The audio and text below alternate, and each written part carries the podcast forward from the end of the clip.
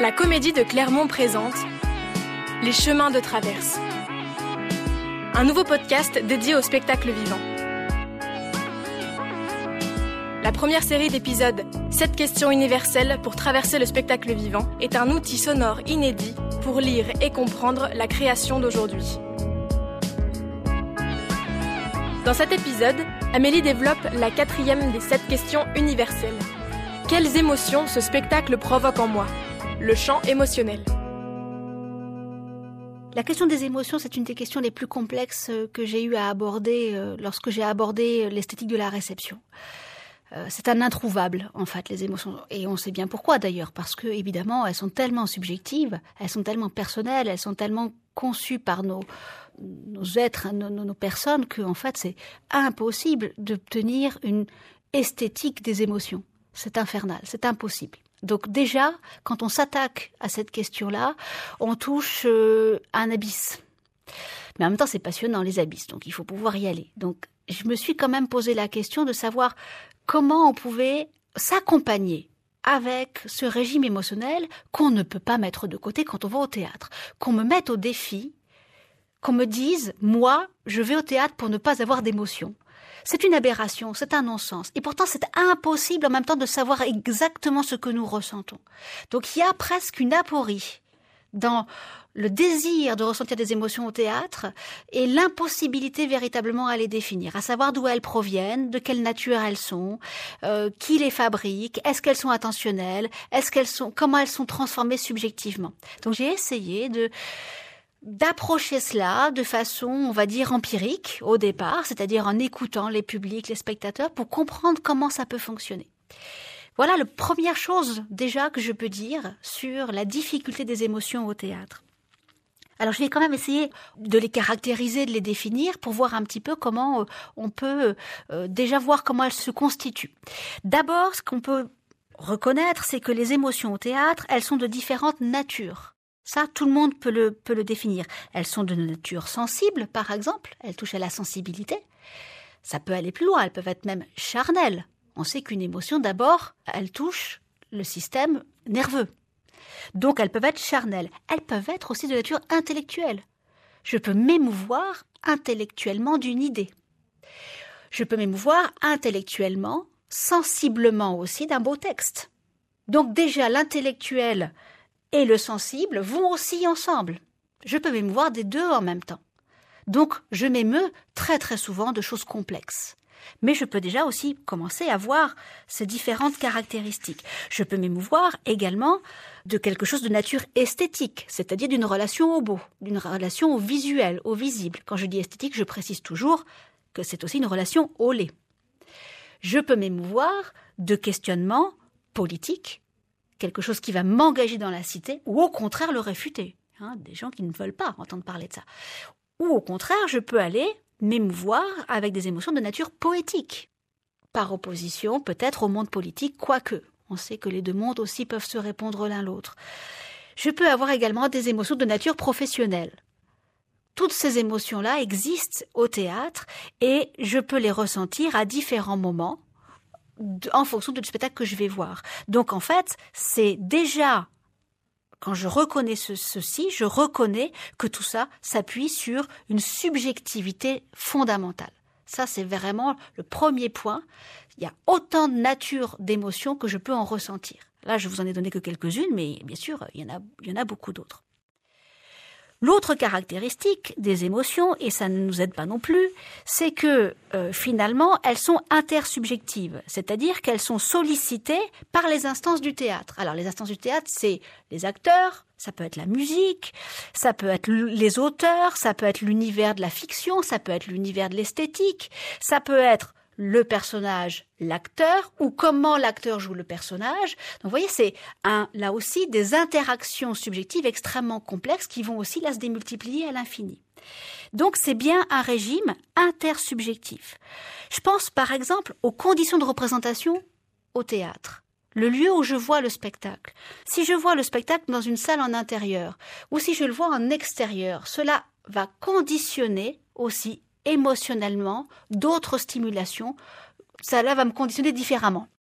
Il y a aussi cette question qui me paraît là importante, c'est que faut quand même bien que je me dise que d'une représentation à l'autre, ça n'est pas la même représentation qui se joue.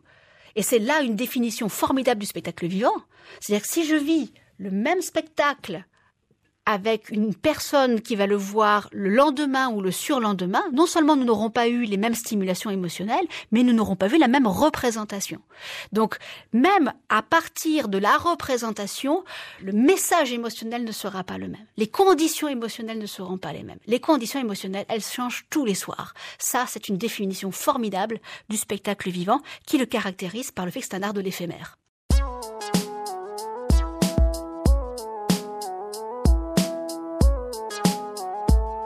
Les émotions, elles sont aussi suivies d'une construction mentale.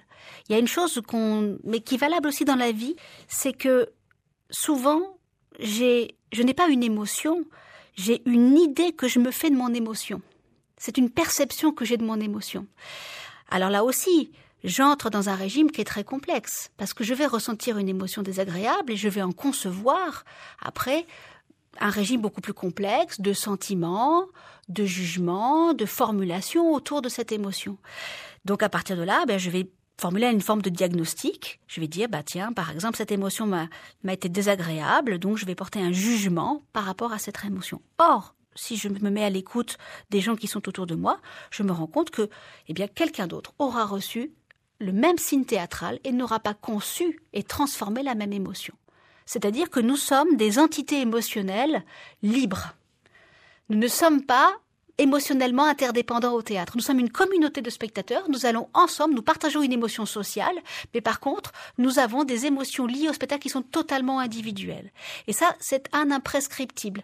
Je ne peux pas faire autrement. Je ne peux pas avoir la même émotion que mon voisin. Même si je le désire, si je veux lui ressembler, ça n'est pas possible. Même si je suis très amoureux, je ne peux pas avoir la même émotion que mon voisin, c'est impossible. Nous sommes bien une communauté de singularité émotionnelle. Et ça, c'est une chose qu'il faut absolument retenir. Une autre caractéristique des émotions au théâtre, qui est aussi la commune avec nos émotions dans la vie, c'est que les émotions sont éphémères. Elles durent le temps de la représentation. Parfois, elles peuvent s'étendre un petit peu au-delà. Ce qui m'intéresse dans ce domaine, c'est que très souvent, les émotions agréables durent moins longtemps que les émotions désagréables.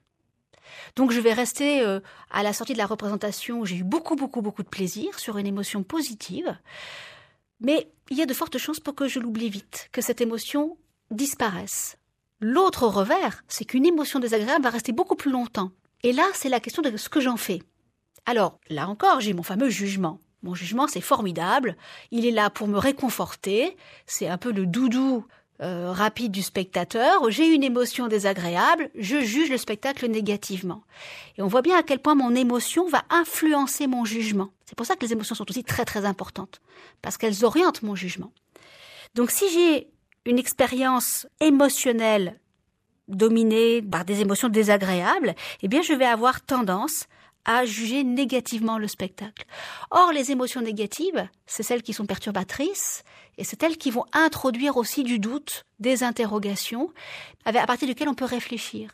Et là, voilà la raison pour laquelle il est intéressant aussi de s'intéresser aux émotions désagréables. L'émotion agréable, c'est comme un sucre rapide, c'est comme un bonbon, c'est très facilement consommé, mais c'est très vite oublié. Et après, on est obligé d'en reprendre comme une drogue. L'émotion désagréable, c'est un sucre lent. Et c'est beaucoup plus intéressant parce qu'il y a une amertume aussi de cela, avec laquelle il faut apprendre aussi à travailler, à réfléchir. Donc, les émotions éphémères, il faut les considérer toujours comme éphémères. On est dans le régime du faux. Ce ne sont pas des émotions réelles qui nous parviennent, ce sont des émotions qui sont fabriquées, je vais y revenir. C'est d'autant plus intéressant de s'intéresser aux désagréables qu'en fait, elles nous feront jamais vraiment du mal. Donc je le disais, les émotions sont fabriquées. On dit qu'elles sont esthétisées, c'est le terme qu'on utilise. À la différence des émotions ressenties dans le monde réel, les émotions au théâtre, elles sont à blanc. Je prends l'image d'un cow-boy qui euh, descend de son cheval et qui tire une balle. Bien sûr, je suis dans un western au cinéma. Et les balles sont à blanc. Eh bien, une émotion, c'est exactement cette image-là. C'est-à-dire que, eh bien, je ne suis jamais blessé pour de vrai. Je suis touché, mais je ne suis pas blessé. Et c'est là toute la particularité, et c'est là où l'émotion dans la vie et les émotions au théâtre ne sont pas du tout là de la même nature, et c'est à cet endroit précis qu'elles vont diverger.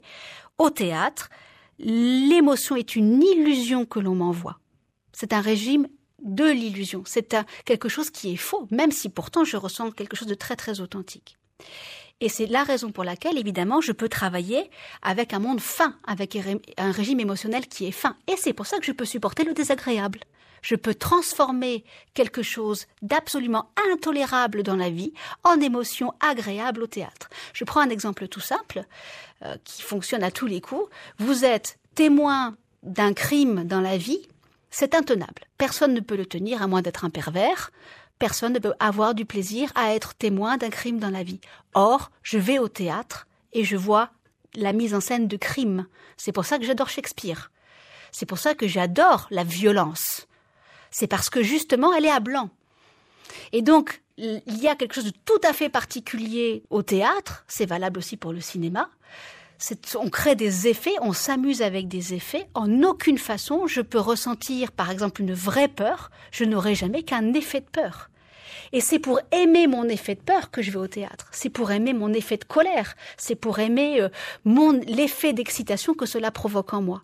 Dans tous les cas, l'émotion, elle est toujours feinte, elle est toujours à blanc, et c'est pour ça que je peux en jouir.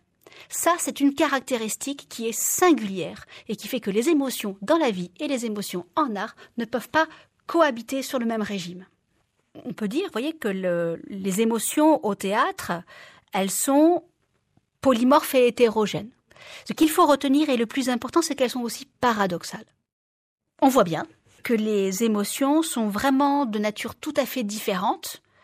On pourrait dire vraiment qu'on entre dans un champ labyrinthique à partir du moment où on commence à s'y intéresser, parce qu'elles sont hétérogènes, parce qu'elles sont hyper subjectives, c'est-à-dire vraiment singulières et individuelles, et parce qu'en plus, elles sont régies par un système paradoxal, c'est-à-dire que je peux les transformer du désagréable vers l'agréable, et que je suis capable de le faire uniquement dans le régime de la fiction.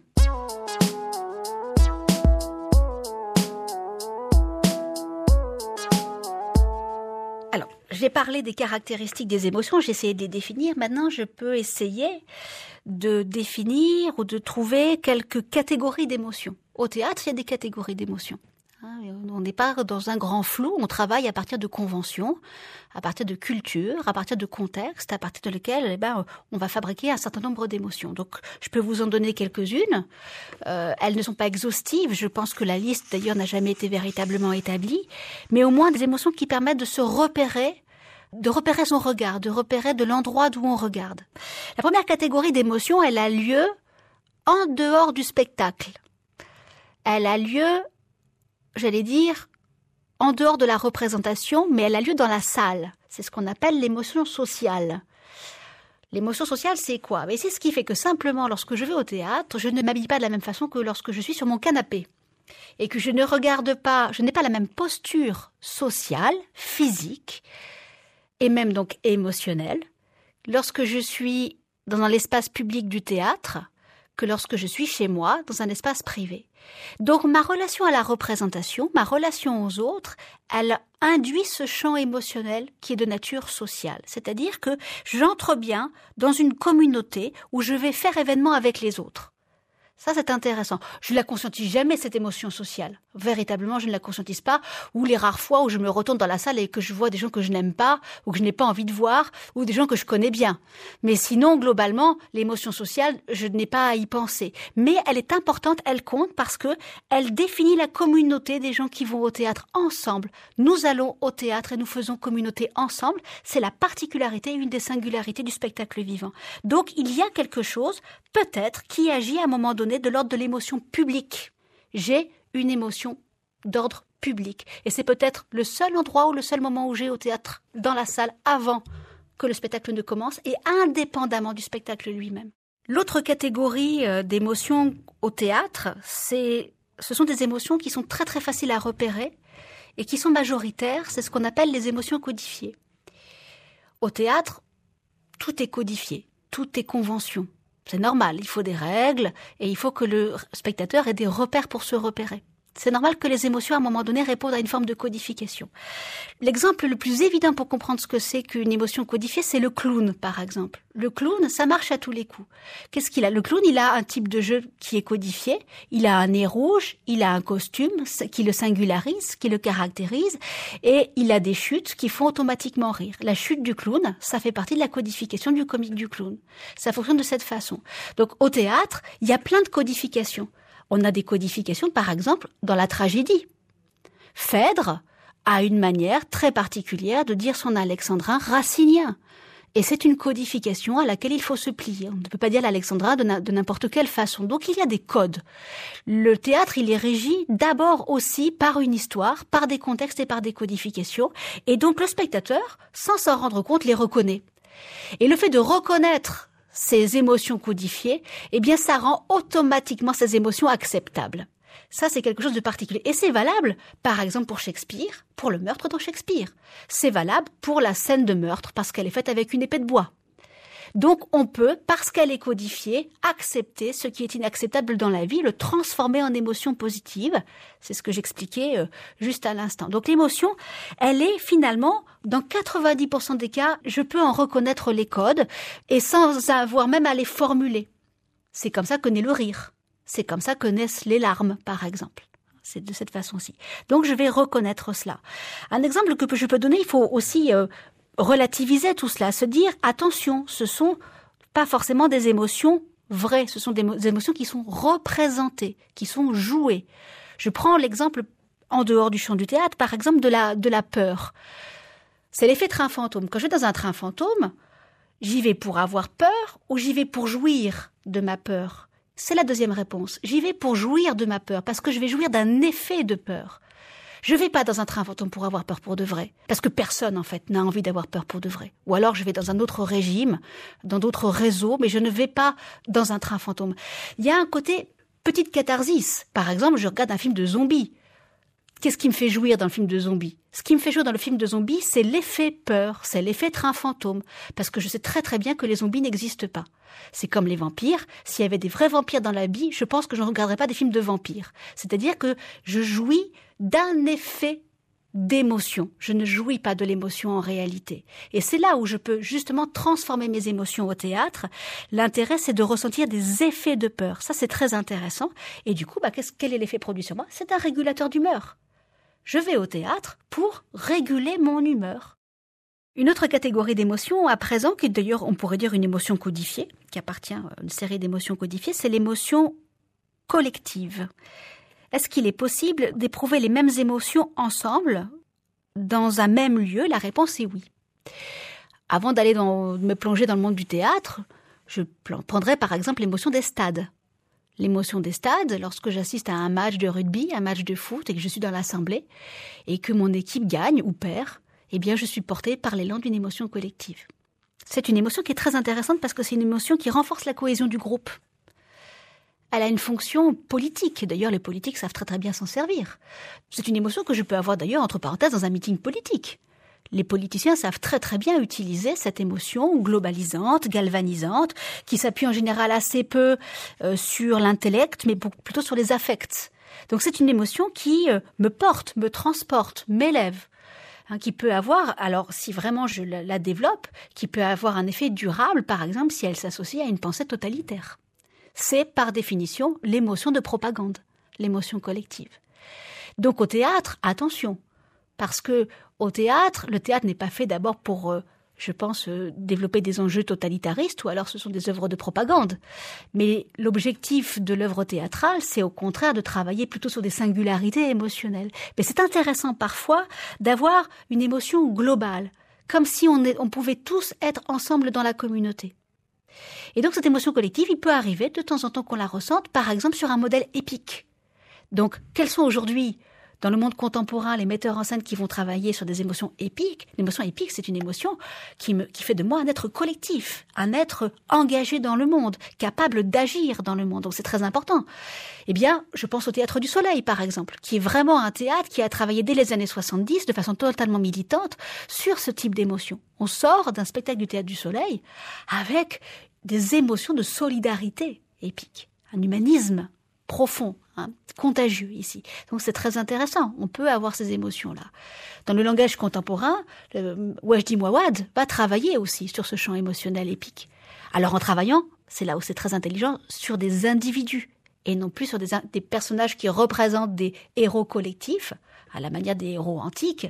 Là, cette fois-ci, ce sont des personnes comme vous et moi. Et à partir de ces individus, on peut mettre en miroir ou faire évoluer un personnage qui va ressembler à notre génération, ressembler à nos idéaux, ressembler à notre monde ou à un monde nouveau ou à un espoir nouveau, et donc d'une certaine façon aussi nous représenter. C'est ça l'émotion aussi collective, c'est se reconnaître dans la communauté, et donc le théâtre, bien sûr, comme c'est un art politique, par définition, en a besoin. Une autre catégorie qui est en opposition, qui vient en contradiction avec les émotions d'identification, ce sont les émotions critiques. L'émotion critique, eh bien, c'est exactement le contraire. C'est lorsque je suis à distance de ce que je vois. Je ne vois pas le personnage, je vois l'acteur qui le joue. Je ne vois pas le décor, je vois la scénographie, c'est-à-dire l'agencement esthétique de l'ensemble. Je porte un regard extérieur à ce que je vois.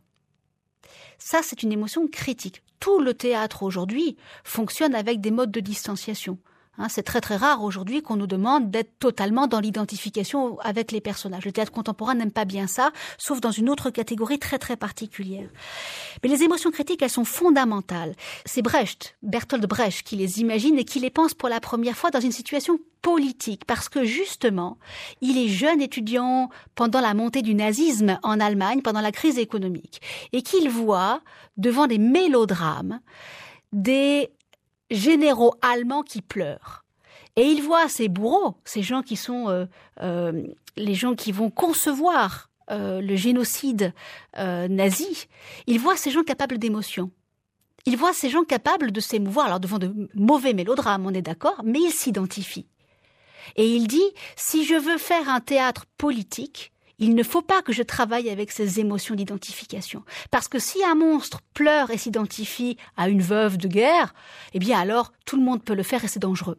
Donc l'idée, c'est d'imaginer un système dramaturgique révolutionnaire qui mette à distance les signes théâtraux. Donc, pour la première fois, Brecht imagine un système où je vais faire une dissociation entre la narration et son propos, entre le personnage et son acteur, etc., etc., etc. Donc l'émotion critique, c'est quoi? C'est voir que les choses agencées sur scène sont complexes. C'est-à-dire que c'est le monde et sa représentation du monde ensemble. Et étonnamment, je peux m'en émouvoir ça n'est pas quelque chose d'intellectuel, c'est à la fois quelque chose de sensoriel et de mental. C'est une émotion complexe qui joue sur les deux domaines, à la fois le monde sensible et le monde de la compréhension. Et parce qu'il y a cette compréhension, parce qu'il y a cette dimension critique, eh bien, je peux me construire et grandir comme spectateur et donc être un citoyen dans la cité et non pas un être passif manipulable. Voilà pourquoi les émotions au théâtre sont fondamentalement politiques elles s'inscrivent dans l'histoire politique du théâtre. Les émotions non distancées, c'est la catégorie contraire des émotions critiques. C'est l'émotion qui cherche à tuer à tout prix l'illusion au théâtre, qui cherche à me faire croire que le théâtre, eh bien, c'est des choses qui sont réelles. Alors vous allez me dire, c'est impossible. Bien évidemment que c'est impossible. On est toujours dans la représentation. Mais L'effet émotionnel vise à me dire non, ce que je vois est vrai. Ce que je vois procède non pas d'une illusion, mais procède d'un acte réel. Et là, on entre dans un champ particulier qui est le champ de la performance. La performance va s'amuser à travailler non pas à la représentation des choses, mais à l'idée d'une présentation. On enlève le re devant représentation. Et du coup, on est face à des actes parfois très très violents. On voit plus le personnage, on voit le performeur, souvent en lice avec une performance physique extrêmement violente, qui va travailler sur mes peurs, sur mes attentes, sur mes angoisses. Parce que je vois qu'il y a une mise en danger. Donc l'émotion non distancée, c'est un jeu. Attention, c'est un jeu personne ne s'amuse euh, à se lacérer euh, sans, travail sur un plateau. Donc les émotions non distancées, c'est un jeu avec des sensations violentes du spectateur. En général, on cherche à pratiquer des commotions, à pratiquer une douleur. On va chercher la douleur chez le spectateur.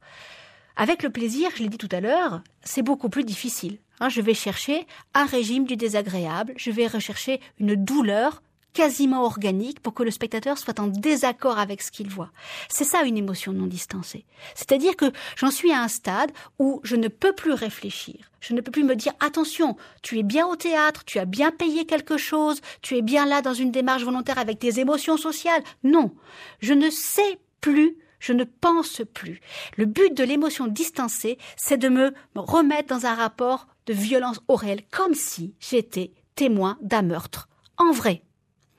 C'est ça l'émotion non distancée. C'est-à-dire que je reproduis le réel dans la théâtralité. Bon, je vais essayer de, de, développer cet exemple qui permet de montrer qu'on peut s'émouvoir d'une expression distancée et même obtenir un supplément d'émotion. Je prends pour exemple, une représentation qui a eu lieu à la Comédie il y a deux ans, la mise en scène par Thomas Ostermeyer de Richard III de Shakespeare. Je passe facilement sur la narration. Richard III, c'est un espèce de massacre à la tronçonneuse où Richard III commet une série de meurtres pour obtenir et garder le pouvoir. On est à la fin, presque à la fin de, de la pièce. Il a presque tué tout le monde. Il lui reste deux neveux qui sont deux enfants. Deux enfants, c'est un enjeu fondamental au théâtre parce que d'abord il y a un interdit éthique particulier en Europe dans notre culture judéo-chrétienne, c'est qu'on ne touche pas aux enfants. Alors Shakespeare, ce, apparemment, avait pas de problème, euh, pas plus que Richard III d'ailleurs, de morale vis-à-vis de ça, mais le spectateur contemporain lui en a. Donc la question c'est comment je fais pour mettre en scène le meurtre de deux enfants?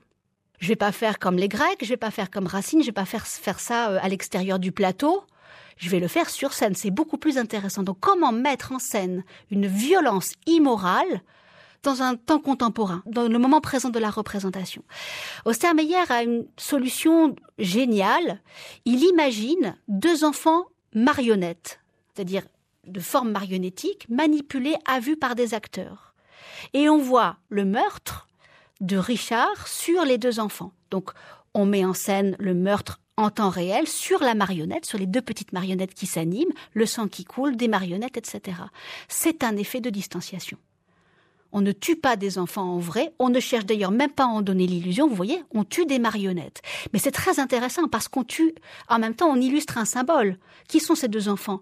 Des victimes, des marionnettes du pouvoir, des objets. Ils ne sont même pas des créatures humaines. Ils sont traités dans l'œil du fou, qui est Richard III, comme des objets, comme des poupées de chiffon. Et c'est de cette façon-là qu'ils sont traduits. Donc vous voyez que ce qui est très intéressant dans le signe théâtral ici, c'est qu'il y a une distanciation, il y a une mise à distance du regard, et en même temps l'émotion est rehaussée par la compréhension du sens. Donc l'émotion, elle est à la fois intellectuelle et sensible. Elle est des deux domaines le but de l'émotion non distancée, c'est que je ne peux plus prendre du recul avec ce que je vois. Je crois ce que je vois et même, on peut même aller plus loin, je vis ce que je vois. Le performeur me fait traverser une expérience physique. En général, ce sont des expériences désagréables. Le but du jeu, eh bien, c'est d'essayer de traverser une expérience cathartique.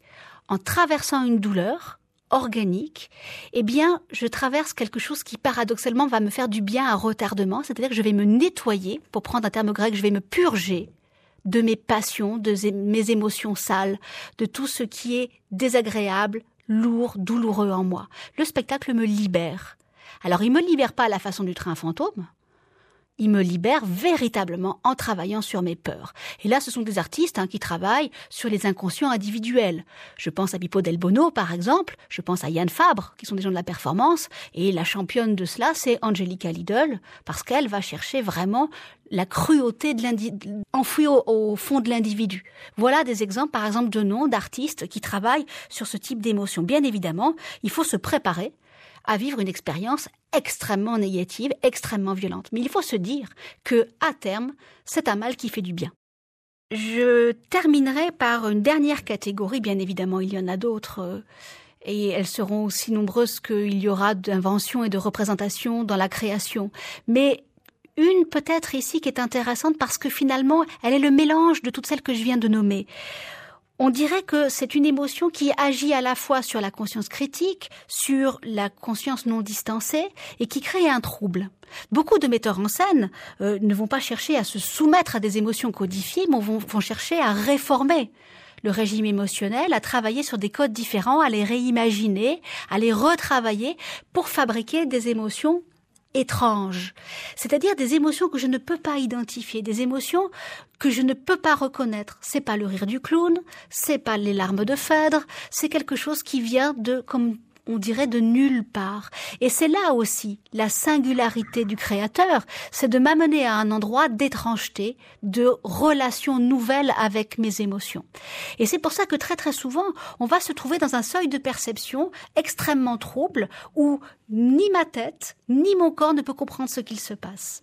Et là, bien évidemment, alors c'est une préparation très très lente qui va se faire, c'est un univers esthétique qui va se dessiner, c'est un univers aussi idéologique qui va se dessiner, une vision du monde qui va être portée. Et dans tous les cas, je vais être transportée par ces émotions-là sans être capable véritablement de les nommer et encore moins de les maîtriser. L'objectif, c'est surtout de ne plus maîtriser mes émotions, de ne plus savoir véritablement où je vais. Donc on est bien sur un seuil de perception troublée. Je prends un exemple d'un metteur en scène qu'on a beaucoup reçu à la Comédie de Clermont qui s'appelle Christophe Warlikowski. Si on regarde bien ce théâtre, c'est un théâtre de pulsation, très lent, avec un imaginaire scénographique qui tend vers l'abstraction, des personnages qui sont presque entre vivant et mort qu'on n'arrive pas bien à situer euh, et un univers euh, complexe dans une vision mentale.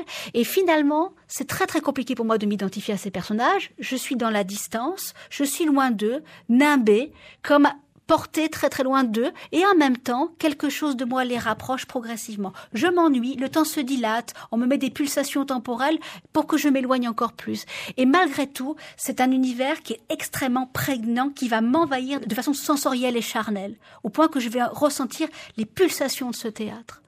Donc c'est un théâtre presque euh, rythmique, rock, métaphysique on me fait ressentir, je trouve ça hallucinant chez Warlikowski, une vision de la vie qui est aussi un lien profond avec la mort, et je suis capable, par ce trouble des perceptions et des sensations dramaturgiques, de le ressentir. Voilà quelque chose de très très étonnant.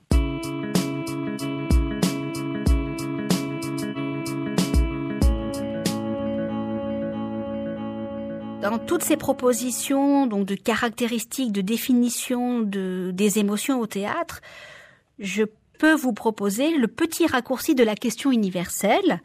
Qu'est-ce que je ressens? Qu'est-ce que je me dis quand je ressens ceci ou quand je ressens cela? Au théâtre, il faut que vous vous disiez bien que ce qui pose problème, c'est que il n'y a pas de problème. C'est que l'émotion que j'en ai, c'est une idée de l'émotion. Ça n'est pas une émotion réelle. Je rappelle une fois encore que ce sont des émotions à blanc. Donc reconnaître déjà son émotion, c'est porter un discours sur elle. Ça, c'est intéressant et c'est facile à faire. C'est le sens qu'on donne à son émotion qui l'a fait exister. Plus vous nommerez vos émotions, plus vous chercherez à les identifier, plus vous pourrez les mettre à distance et comprendre aussi le rôle qu'elles jouent dans la narration de l'expérience théâtrale que vous traversez. Est-ce que ces émotions, c'est vous qui les fabriquez ou est-ce qu'elles viennent du spectacle? Est-ce que c'est lié à ce que vous êtes, à ce que vous faites, à l'état dans lequel vous étiez déjà même avant d'arriver, ou est-ce que finalement c'est le spectacle qui a vraiment généré cette émotion en vous? C'est une rencontre, là une fois encore, et je reviens avec cette idée de réciprocité. C'est une alchimie émotionnelle qui va se produire. Il y a une responsabilité émotionnelle de la part du théâtre, du spectacle qui est créé, mais j'ai ma propre responsabilité émotionnelle. Dans tous les cas, il n'y a pas de vérité émotionnelle. Il n'y a qu'un consentement.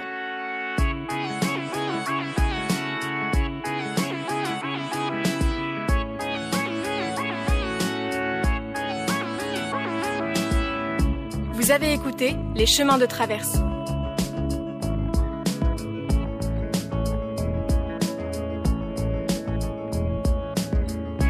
Retrouvez tous les épisodes sur la comédie de Clermont.com.